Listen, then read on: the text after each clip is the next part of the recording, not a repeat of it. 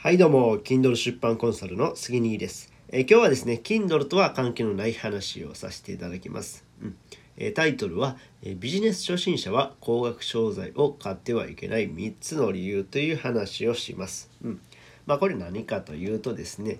まあえーとですねまあ、フリーランスとか、まあ、会社員で副業しようとしている人はまあ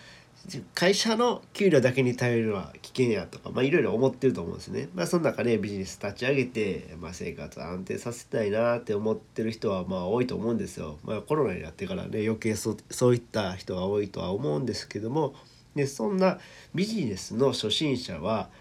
こう高額商材を買ってしまいがちだと思うんです。うんうん、まあこれを買ってもらったらまあ稼げますってていう甘い言葉に誘われてあじゃあ買おうって思うんですけども実際には稼げないパターンが多いと思うんですよね。うん、まあ実は僕もこんな感じだったんですけど 高額商材を買って失敗して結局稼げなかった、うん、まあそれについてあ3つの理由を話していこうかなというふうに思います。まずですね、え1つ目はビジネス初心者はね、えー高額商材を買ってもね稼げないのはうん初心者だから。初心者だから稼げないんですよ。うん、で簡単に稼げるって言っててもそのビジネスの知識がないからやっぱ稼ぐことはできないんですよね。うん、なので、まあ、例えばなんですけどもうん僕が先月ねちょっと相談を受けた方で49歳の方がいらっしゃるんですけども、まあ、その方はですねこれからこうフリーランスで、えーウェブ制作で稼ぎたい、えーでもウェブの経験はない。だからそのまずは、えープログラミングのスクールに通おうと言ってました。でプログラミングのスクールが、まあ、数十万円するらしいんですけどもそれにかそれを通ったら、まあ、稼げるようになるっていうふうに思っ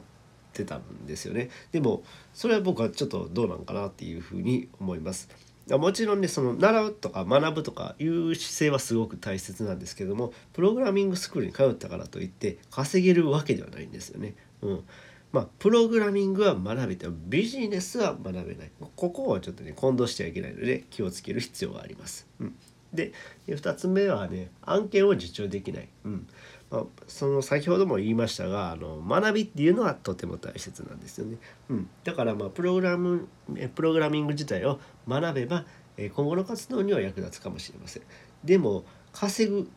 わけ稼げるわけではないですね。なので稼ぐ技術も同時に身につけてなくてはいけない。ここをねこう勘違いしないようにしなくてはいけないです。うん、で3つ目がですね稼げない人間が集まっても稼げないままなんですよね。うんまあ、そのあの彼が言うにはプログラミングスクールに行けばそのプログラミングスクール同士のスクール生同士のつながりができるからあのそこから仕事案件を獲得できるだろうっていう、え目測があったみたいなんですけども僕はこれもねあのあんま意味がないと思っています。っていうのはですね、まあ、よく言うのが自分の周りにいる5人の年収の平均が、まあ、自分の年収平均年収になるとか、えー話聞いたことないですかね。うんまあ、なんか鶴見の法則とかも言われてるらしいんですけども、うん、よく聞く話なんですけどもこれって、えーまあ、あながち間違いじゃないかなっていうふうに僕は思っています。うん、なぜなら僕自身もまそれまで、えー3年前まで会社員だったんですけども、えーそこから、えフリーランスになりました。で最初つながりってないんですよね。でいろんなこう業種交流会とか行くんですけどもそこで出会った人たちってまあそんなに深くもないし稼げてない人ばたちばかりなんですよね。で稼げてない人たちの中に入っても稼げないままなんですよね。うん。そう。でやっぱりねそのスクール生同士、まあ、今回の場合やったらプログラミングのスクール生同士のつながりを持ってったとしても稼げない同士やってても結局そのままなんですよね。年収平平均平均線じゃない平行線のままですね。なのでまあ意味がないかなと。だったら稼げる人のと集まりに行く方がまだいいかなと。まだいいかなっていうのはそっちの方が絶対いいです、うん、なので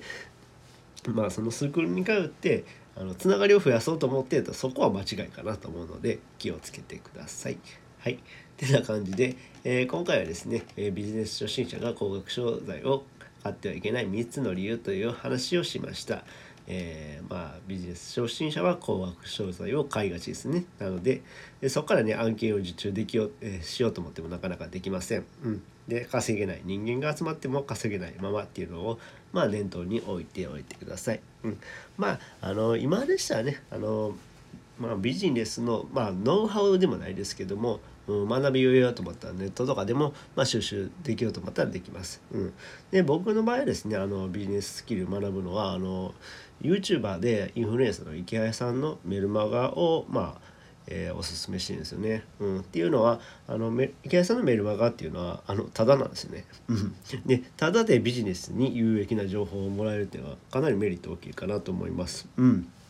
でまずはね初心者はただでもいいからそういった情報を、まあ、敏感に触れてで、えー、摂取していく、えー、取り込んでいくっていうのが大事かなと思います。まあ、僕自身もですねその池谷さんのメールマガからですねえー、まあ、Kindle 出版のコンサルって習ってるんですけども池谷さんから知った情報であ Kindle って出版自分でできるんだなとかあとこういった音声コンテンツですね、うんえー、ヒマラヤとかスタイフとか、えー、そういったのものも、えーとまあ、YouTube の次にビッグウェーブが来るっていうふうに、まあ、予想されてる。で池谷さんが言うからあじゃあこういったものもやっていったらいいんじゃないかなっていうふうに情報を取り入れる、うん、それも全部無料でいけることなんですよね。なのでまずは、えー、情報を無料で取り入れるっていうのが大事かなっていうふうに思います、うん、初心者の場合はですね、うん。なので、えー、そういったことも有効かなというふうに思います。はい。まあ、池谷さんのメールメルマガも無料でサクッと登録できるし、まあ、解約もサクッとできます。なので気に入らなければサクッと解約すればいいんじゃないかなというふうに思います。まあ、概要欄にリンクを貼っているのでよろしければご覧ください。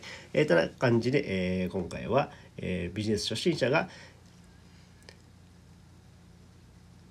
高額商材を買ってはいけない理由について説明しました。あ忘れたタイトル。はいこの話が役に立ったよって方はいいねボタンを押してもらえると嬉しいです。またチャンネル登録フォローしてもらえると励みになります。最後までお聴きいただきありがとうございました。それではまた。バイバイ。